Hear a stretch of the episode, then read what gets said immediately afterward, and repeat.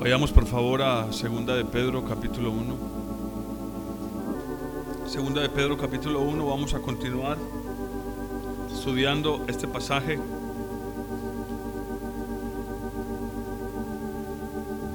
Esta vez quiero que lo leamos desde el versículo 1. Hay que entender algo que lo que está escrito en esta carta está escrito por inspiración de Dios, pero está escrito bajo la óptica de este hombre, Pedro.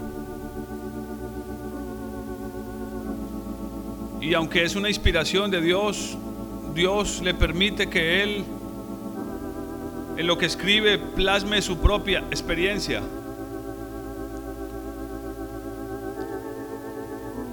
Porque para eso Dios permite que experimentemos situaciones con el propósito de poder impartir a otros su vida conforme la hemos recibido de Él.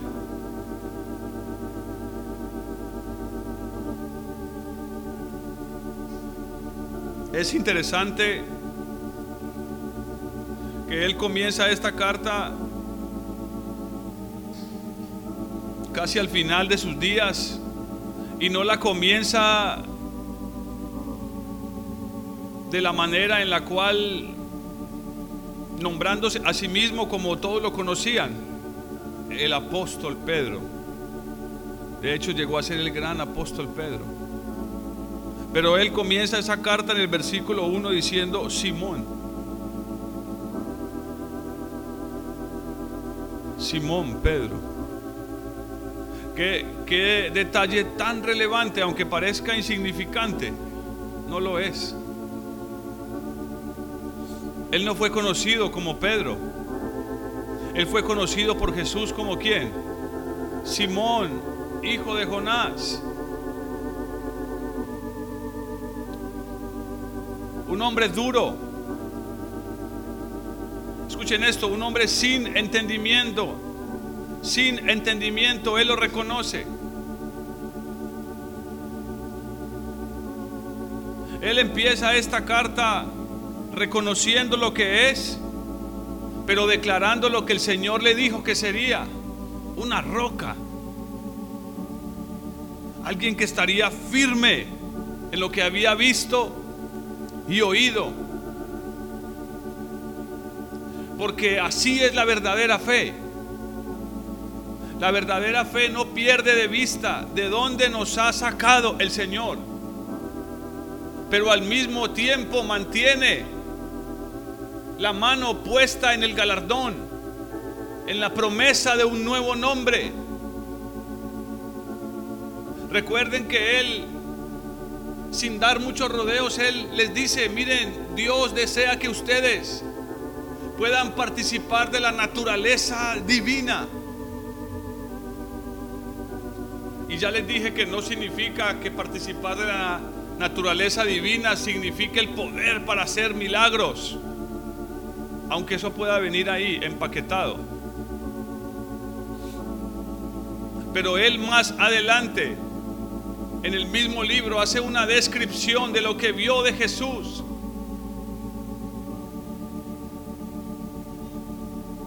Y hace un recuerdo, plasma un recuerdo ahí de cómo Él, en el monte santo como Él lo llama, tuvo el privilegio, junto con dos discípulos más, de ver la transfiguración de su Señor. Y al parecer eso marcó su vida porque Él deja ahí consignado ese recuerdo, esa experiencia. Y lo que él dice en esta carta es lo que se oyó desde los cielos.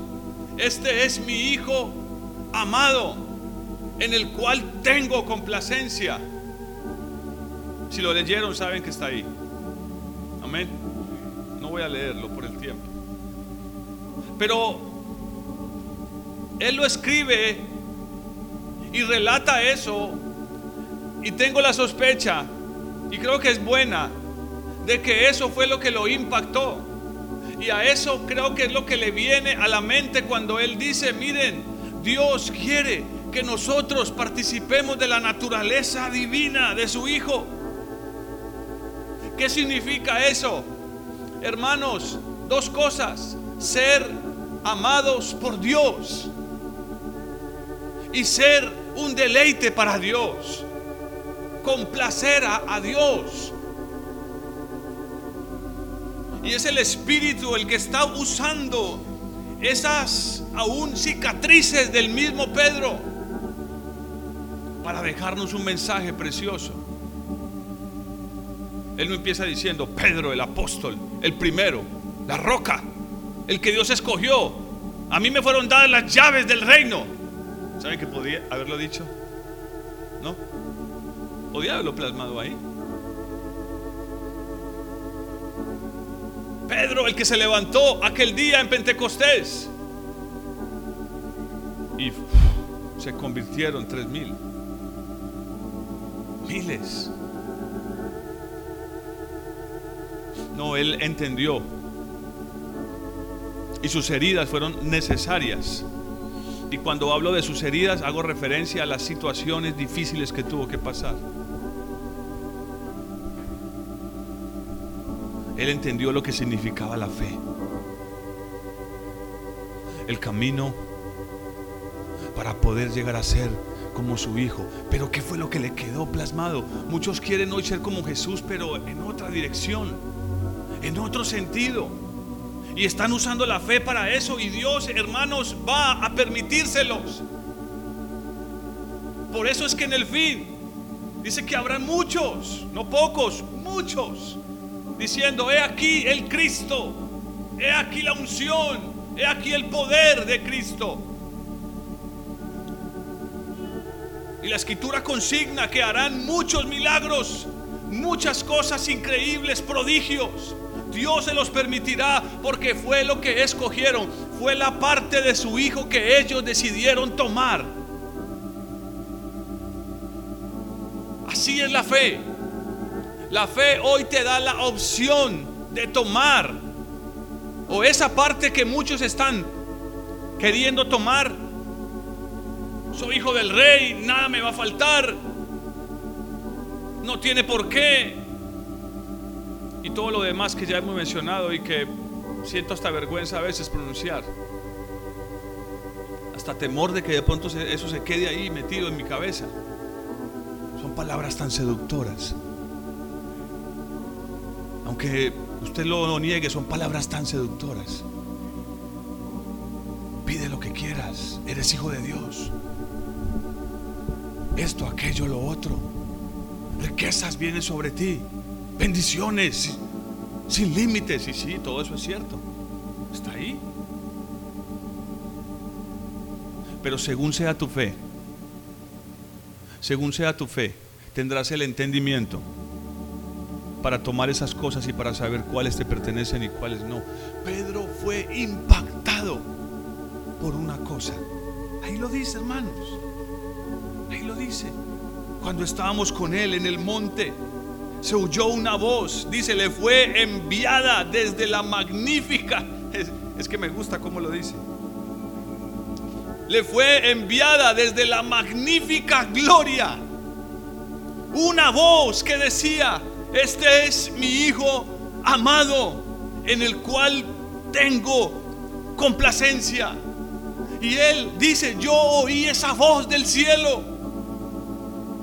Yo estuve con él ahí, en ese monte santo. Y ese monte no se llamaba santo. Él le llama santo porque Dios estaba ahí. Y él entendió que cuando el Señor le permitió a él y a otros dos subir a ese monte para tener esa experiencia. Él entendió que Jesús le estaba diciendo, esto es lo que significa, Pedro, participar de la naturaleza divina. Ser amado por Dios. Por eso es que la última cosa, después de la escalera que hay ahí, si queremos decirlo así, la última columna es el amor. Amén. Oh, yo quisiera que pudiéramos entender lo que significa participar de su naturaleza divina. ¿Para qué nos fue dada la fe? Por eso él empieza diciendo, Simón Pedro, siervo y apóstol de Jesucristo. La palabra griega ahí es doulos, esclavo. Esclavo y apóstol de Jesucristo, antes que apóstol, esclavo. Antes que Pedro, Simón. Qué precioso. Qué obra la que Dios hizo en este hombre. Yo quiero que Él haga esa obra en nosotros. Se los dije el domingo, hermanos. ¿Saben que Dios tiene un nombre nuevo para cada uno de ustedes? Oh, qué lindo sería conocer ese nombre nuevo. ¿O les gusta el que llevan? No me refiero al nombre que aparece en la cédula. Me refiero al nombre por el cual somos conocidos en los cielos. Nuestro carácter, nuestra manera de, de pensar. Y vamos a ver lo que es, es, es, es, muy importante esto. Y solo hago aquí un paréntesis. Miren, él está escribiendo esta carta a unas personas que vivían en una época en la cual, en la cual, hermanos, tener un libro era una riqueza. ¿O cuánto habrían dado estos hombres por tener una Biblia? Quien tenía un libro era rico. Era rico. Todo lo que aprendían era transmitido de manera oral. Por eso es que la mente de estas personas era afectada porque todo tenían que tratar de memorizarlo según lo escuchaban. No tenían un libro, ni papel y lápiz para andar copiando lo que su maestro les, decía, ni una grabadora. No, todo tenía que ser memorizado. Una vez más, por eso creo que el Señor guió al pastor Marvin a movernos hacia la memorización. Porque como damos por hecho que puedo tener la Biblia ahí en mi casa y cuando quiera puedo echar mano de ella y leer si quiero o si no quiero no leo. Entonces no está el esfuerzo de tener que memorizar, como ha sucedido en países donde hay persecución y escasamente ha logrado entrar una Biblia o dos y la gente arranca las páginas y se la reparten. Y este entrega esta página cuando ya la ha memorizado y la cambia con otro. Hay historias que muestran que eso es real. Esas personas no tenían libros, los libros eran para los ricos, para los estudiosos.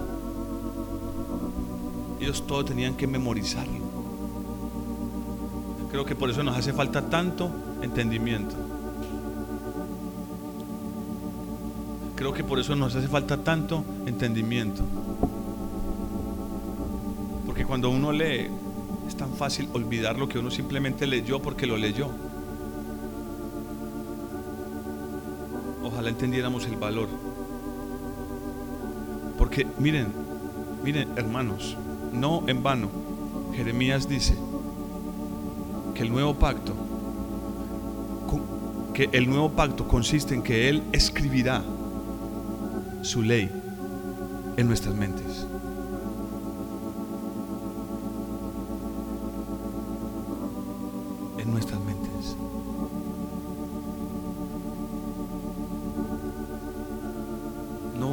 Sino algo que estará ahí, plantado, sembrado. Ojalá tengamos ese entendimiento y hagamos algo por meter la palabra de Dios en nuestras cabezas. Como dice Romanos 12, es lo único que puede transformar nuestro entendimiento. Y algunos no lo aceptan. Algunos no lo aceptan. La única palabra que pasa por sus cabezas es la que oyen en las predicaciones, en los cultos, no más y al día siguiente ni se acuerdan. Yo me tomé el tiempo de hacer la encuesta al día siguiente de un culto, ve, ¿y qué predicaron eh, anoche? Espérate un momentico, este hermano estaba hablando de... Espérame, espérame. Él estaba hablando como de... Muchos ni siquiera se acordaban del mensaje.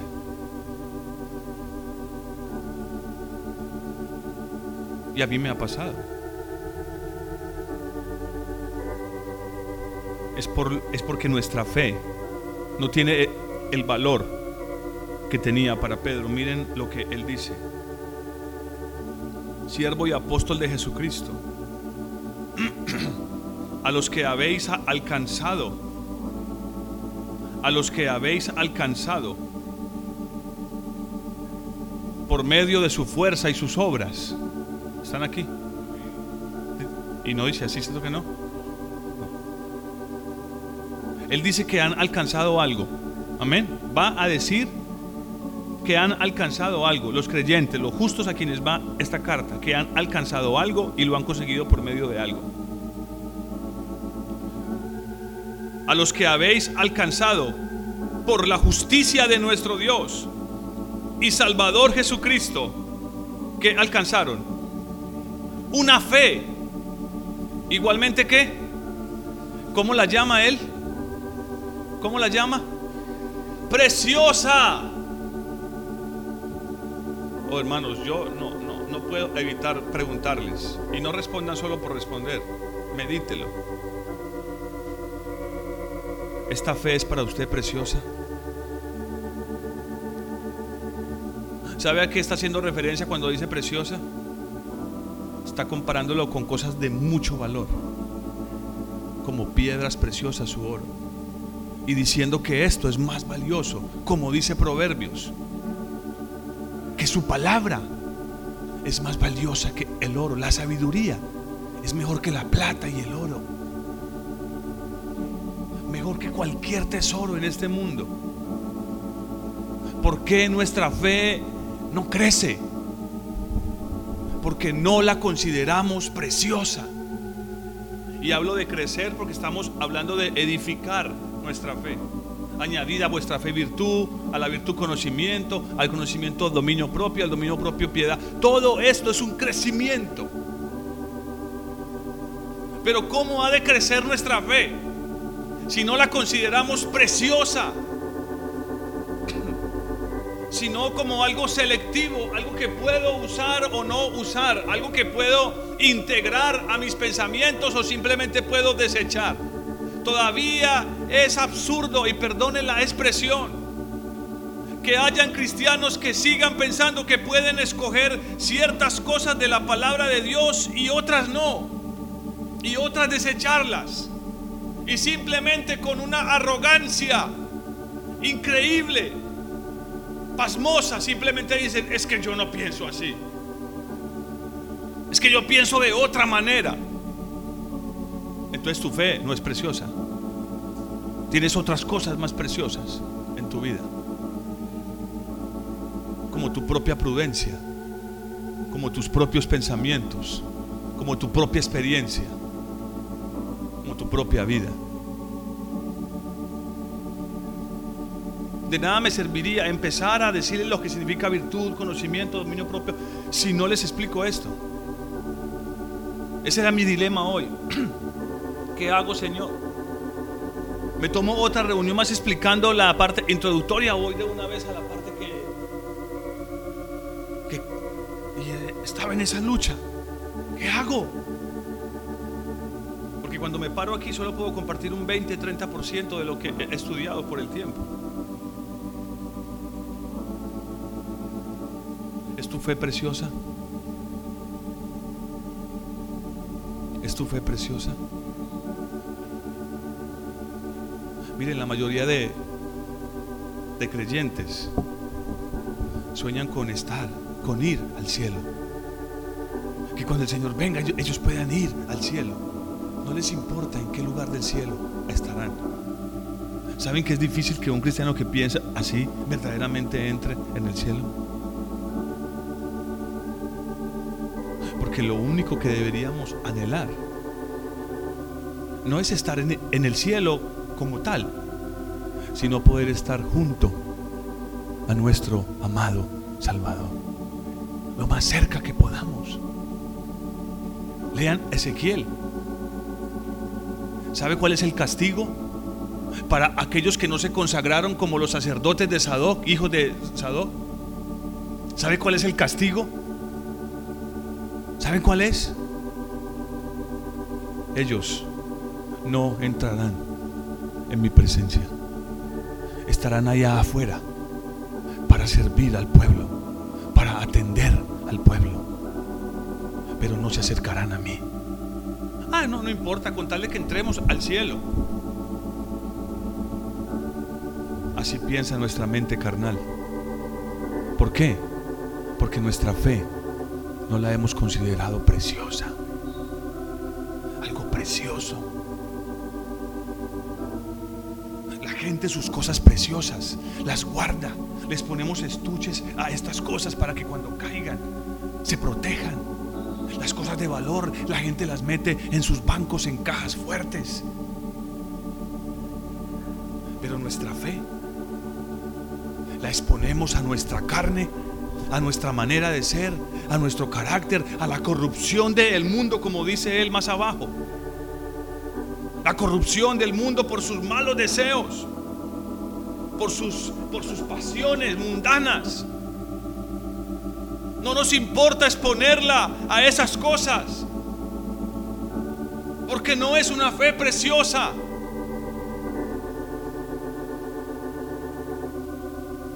¿Para qué hablarle de cómo edificar la fe si todavía no la consideramos como algo precioso? Como algo de único valor que sobrepasa toda estima.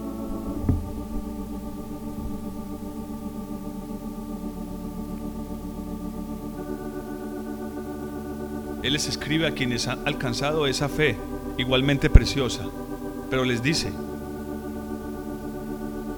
¿Cómo es que se alcanza esa fe preciosa? ¿Cómo se alcanza? ¿Por medio de quién?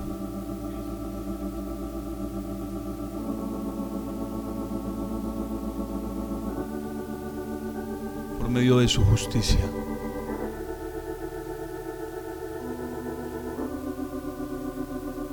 En el mundo hay dos tipos de creyentes Usted, decide, usted va a, en su mente va a determinar esta noche y, y ojalá lo haga cada día. ¿De qué lado de estos dos tipos de creyentes usted está? Los que viven según su propia justicia. Los que todavía piensan que para que del cielo, desde esa gloria, se escuche una voz que diga, eres mi hijo amado, en ti me complazco. Esa voz en la vida de Jesús se oyó dos veces. ¿Cuál fue la primera vez? En el bautismo. Hasta ahí, ¿qué había hecho él? ¿Qué había hecho él ahí?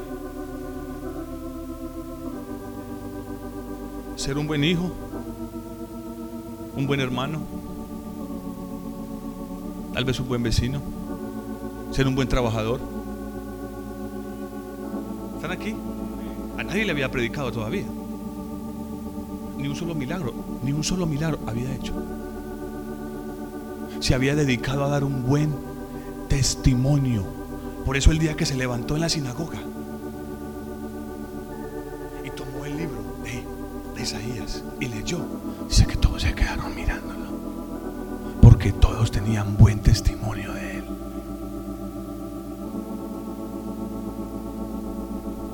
Ah, pero es más fácil si yo le agrego un poco de mi justicia. Tengo que hacer esto y esto y lo otro. Y la verdad es que solo estamos buscando impresionar a alguien. Dios no, Dios no es no es impresionable. ¿Sabe? Yo lo he dicho muchas veces. Si usted quiere impresionar a Dios, solo hay una cosa que lo hace. Pues, eh, Dios, o sea, si él, él es Dios, es, es imposible eh, llegar de, delante de Él impresionándolo. Pero si usted quiere sacudir el corazón de Dios, humíllese de corazón. Es lo único que sacude a Dios. Jesús, que era la viva imagen del Padre, lo manifestó cuando vio a hombres o mujeres humillándose, diciendo, mis manos están atadas, pero por el hecho de que te has humillado de una manera que agrada profundamente a mi Padre, lo que has querido te será hecho. La sirofenicia, el centurión. ¿Están aquí, amados? Ahí están estos dos tipos de creyentes. Los que tienen toda su confianza puesta en la justicia que solo Jesús, por lo que hizo en la cruz, puede otorgarles. Y están aquellos que saben que sí, Jesús murió por ellos. Pero que si no hacen esto y aquello y lo otro, nunca entrarán en el cielo. Es cierto y vamos a verlo, porque aquí está el balance de esto. Que cuando Él dice que tenemos que poner toda diligencia en añadir a nuestra fe estas cosas, está diciendo que nos corresponde hacer algo.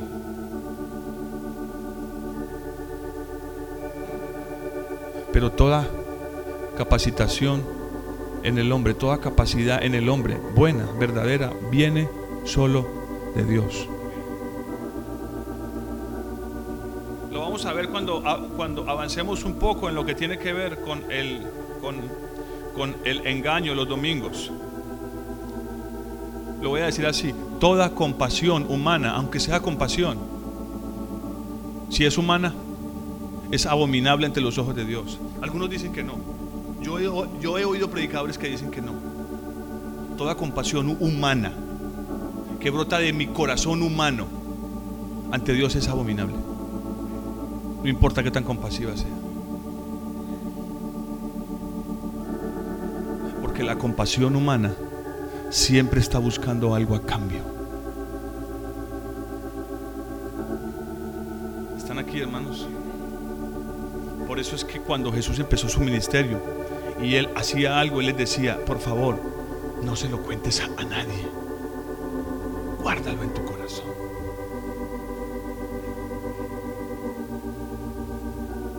La justicia de nuestro Dios y Salvador Jesucristo nos permite alcanzar una fe que es preciosa.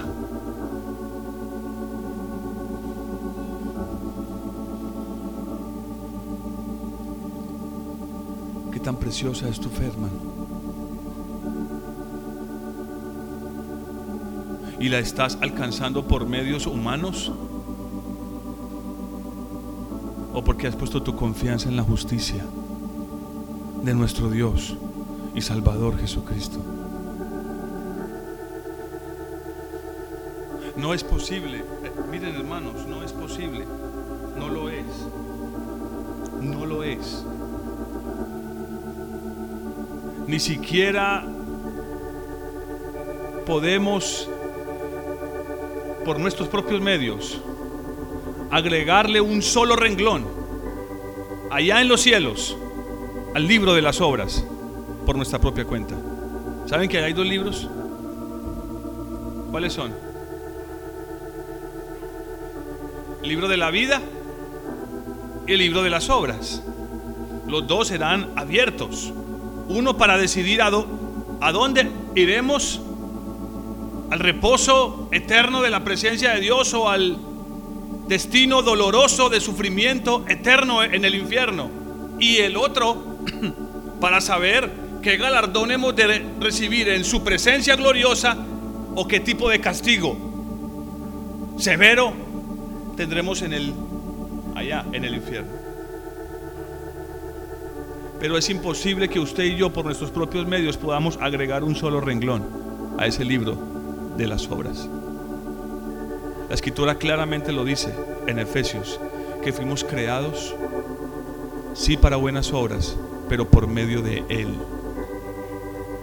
solo por medio de Él. Pero cada que usted y yo nos levantamos en las mañanas y decidimos, decidimos, perdón, vivir por nuestra propia cuenta, ya no estamos viviendo por medio de Jesucristo. Estamos intentando escribir algo en ese libro, pero hermanos, es imposible. No podemos. Es imposible. La escritura lo deja claro. Aunque diéramos nuestro cuerpo para que fuera quemado por otros, que compasiona. Aunque diéramos todos nuestros bienes y nos despojáramos de todo. ¿Qué dice la Biblia? Nada soy. Nada, absolutamente nada soy. Empecemos por lo más básico. ¿Qué tan preciosa es tu fe? Segundo, si la consideras preciosa, ¿cómo estás llegando a esa fe? ¿Por medio de qué? ¿Por medio de qué? ¿De la justicia de nuestro Dios? ¿O por medio de tu propia justicia?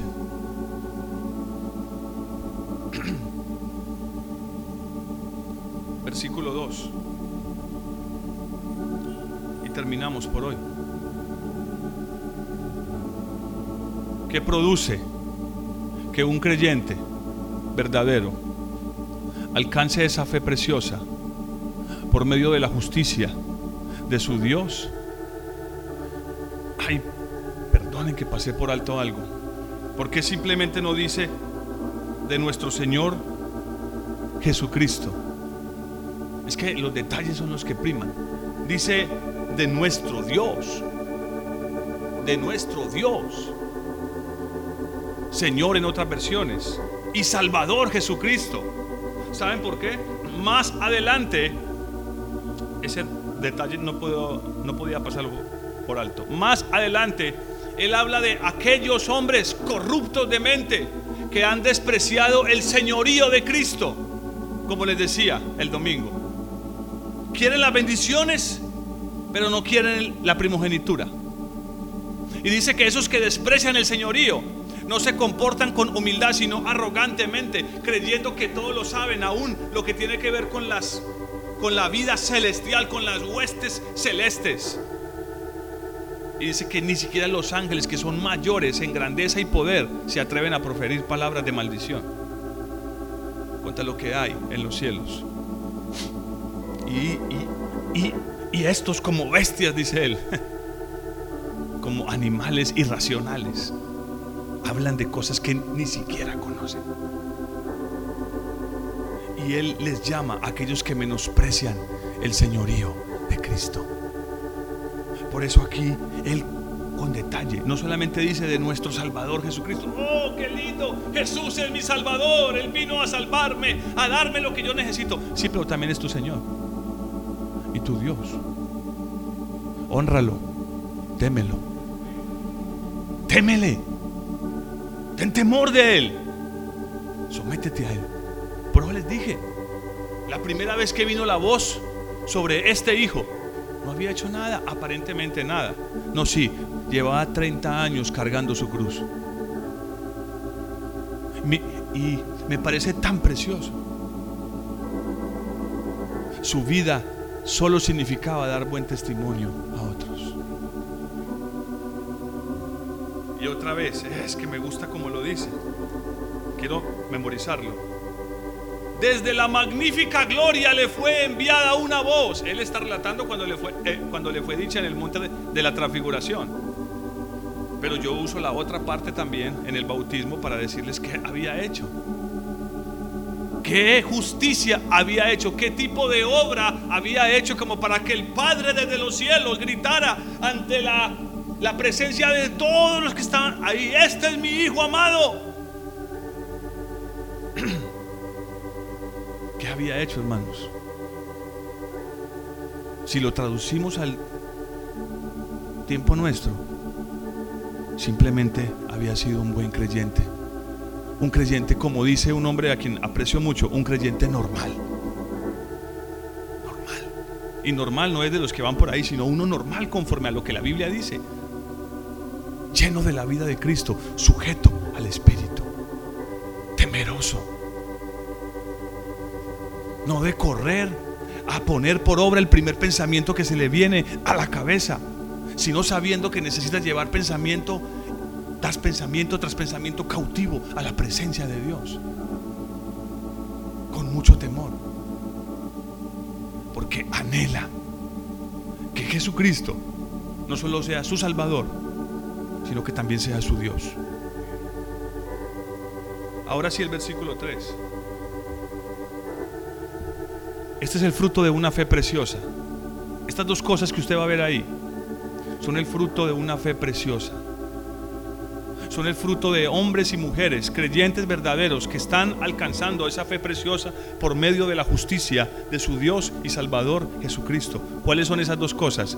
Gracia y paz. ¿Y por qué gracia? Ya vamos a verlo. Porque usted no va a poder poner nada sobre su fe. Porque sí, le toca a usted hacer un gran esfuerzo. La Biblia lo dice. Ocupaos con vuestra salvación con temor y temblor. Esforzaos en la gracia de Jesucristo. Uno y, uno y otro pasaje hablan de lo mismo. Y Pablo dice, yo me he esforzado más que cualquiera de todos ustedes. Pero solo por la gracia de Dios. Gracia y paz. O sea, ¿en qué? ¿Qué palabra, hermanos? O sea, ¿en qué? Oye, hermanos, es que uno empieza a leer esto y solo, solo estamos leyendo. No me he querido ir ni al griego ni cruzarlo con más pasajes para que no se distraigan y por el tiempo. Solo leyendo puede uno sentir la vida que hay. Dan ganas de decirle, Señor, me avergüenzo, como leíamos el domingo. No se nos va a mostrar el verdadero diseño de la casa, de la casa verdadera de Dios, hasta que no nos avergoncemos de la casa que hemos construido nosotros, del tipo de cristianos que hemos nosotros intentado ser delante de Dios a nuestra manera. Gracia y paz o sean multiplicadas. Ahí va a entrar la palabra virtud luego. En el conocimiento de Dios otra vez y de nuestro Señor Jesús.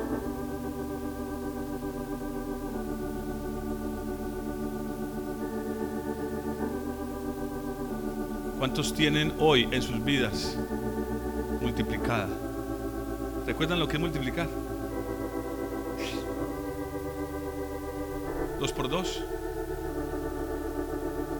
Y dos más uno. ¿Cuál es más? La multiplicación, ¿sí? 7 por 7. Más fácil 5 por 5. 25. Pero 5 más 5 da 10. Multiplicadas. ¿Sabe qué está queriendo decir Pedro? Hay una abundancia ilimitada de gracia y de paz para estos creyentes. Entonces yo me pregunto, porque yo tengo que reconocer, yo, Jean Paul, yo no siento en mi vida ni una gracia ni una paz multiplicadas. ¿Alguien aquí lo siente?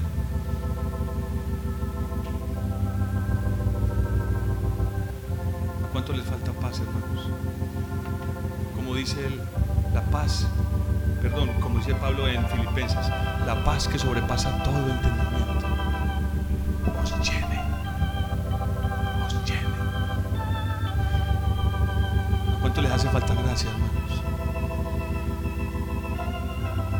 Tal vez antes de venir le fallaste. Tal vez antes de venir le fallaste una falta de gracia. No porque te faltó esforzarte más. No, hermanos, mire, cuando la gracia está, el esfuerzo es, es, en muchos casos, no siempre, es mínimo. Y cuando me digo mínimo, no es que tuvimos que ser muy poco, sino que no fue necesario poner de nuestra parte todo lo que somos, sino que cuando la gracia abunda de parte de la presencia de Dios, es fácil decirle sí al Señor y decirle no al pecado. Es fácil cerrar los labios. Es fácil no pensar mal de otros. Es fácil ser corregido.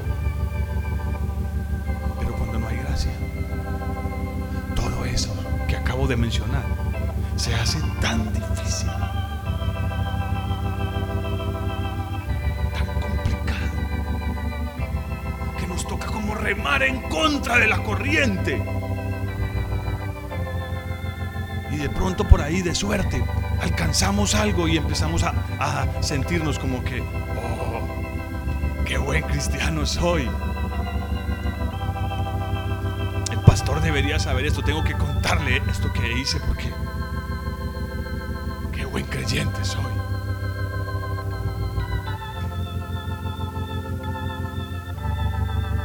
Gracia y paz multiplicadas. Hermanos, que, yo no sé cómo se sienten ustedes cuando leen eso. Yo me siento tan pobre. Tan pobre, hermanos. Tan vacío. Gracia y paz multiplicadas. ¿Cuántos necesitan eso, hermanos? Pero hermanos, ¿de verdad creen que lo necesitan? ¿O creen que llegaremos hasta el final sin esa gracia y sin esa paz? Hermanos, van a pasar cosas tan horribles que será imposible aceptarlas sin la paz de Dios. ¿Están escuchándome, hermanos? Pueden llegar a suceder cosas tan horribles que será imposible sobrellevarlas sin la paz de Dios.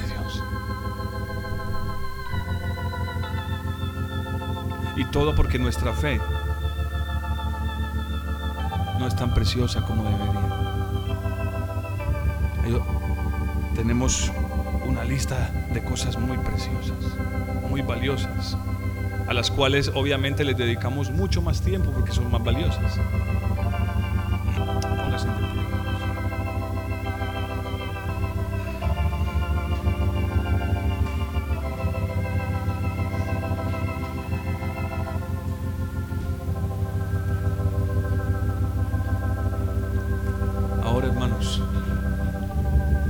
pretendo que nadie se vaya para su casa desanimado, a- achicopalado. El pastor dijo que no somos nada, que, nuestra fe no es nada. No, hermanos. Oh, no quiero que nadie se lleve solo una parte de, de mis palabras. Por eso comencé diciendo, me gusta como el apóstol comienza esta carta. Simón, Pedro. Amén. Simón el que lo negó. Simón el que lo negó. Pedro el que fue fiel hasta la muerte. ¿Saben que este hombre murió martirizado por el nombre de, de Cristo Jesús? Murió martirizado, hermanos, por causa de Cristo Jesús. En verdad murió por él. En verdad dio su vida por él. Pero necesitamos esa fe preciosa. Cierre sus ojos, hermanos. A solas con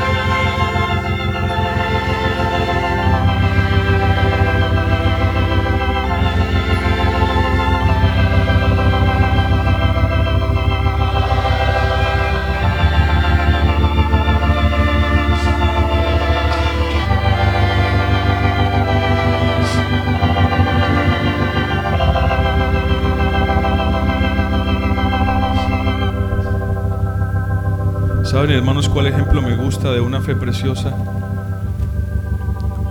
María la pecadora. Cuando en el momento más crítico de la situación todos los discípulos estaban escondidos. Esta mujer corrió de madrugada al, eh, al sepulcro buscando a su Señor, lo más precioso para ella, arriesgando su vida. Ella, hermanos, no estoy menospreciando al resto de los discípulos. Estoy diciendo que esta mujer, mientras corría, gritaba, esto es lo más precioso que yo tengo. Esto es lo más precioso que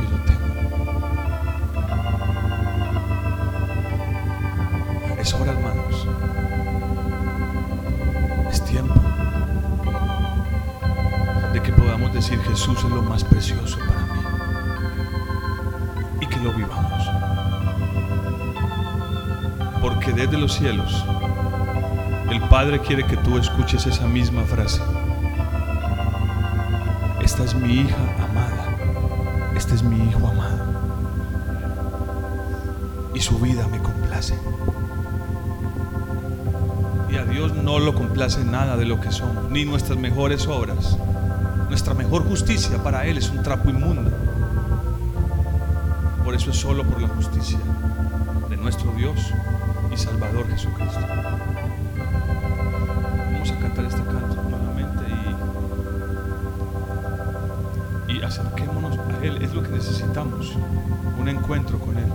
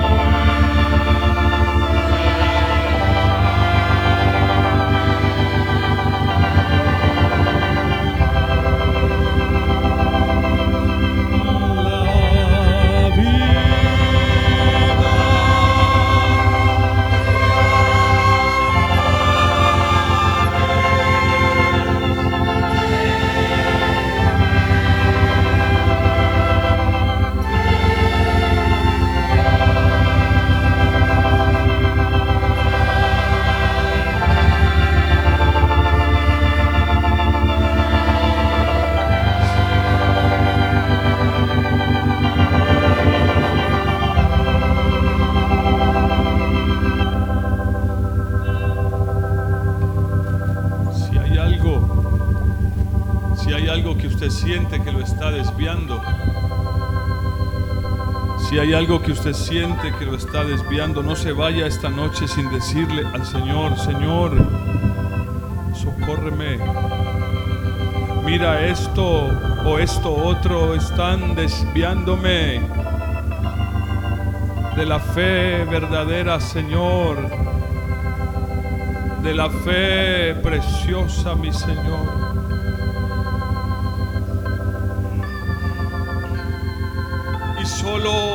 Gracia, solo tu gracia puede rescatarme, Señor.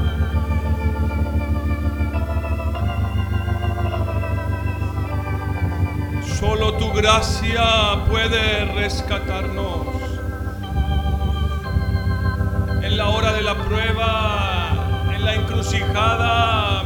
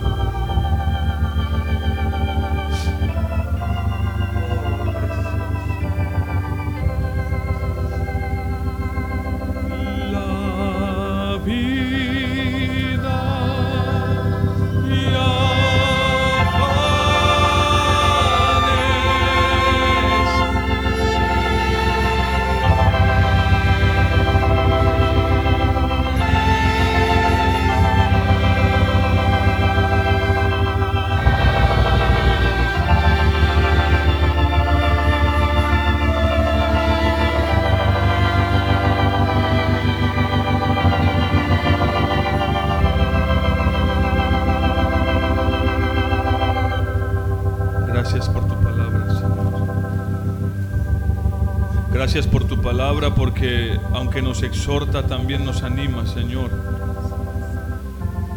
Abre nuestros ojos. Abre nuestros ojos a la verdad de tu palabra, Señor. Te lo ruego en el nombre de, de Cristo Jesús.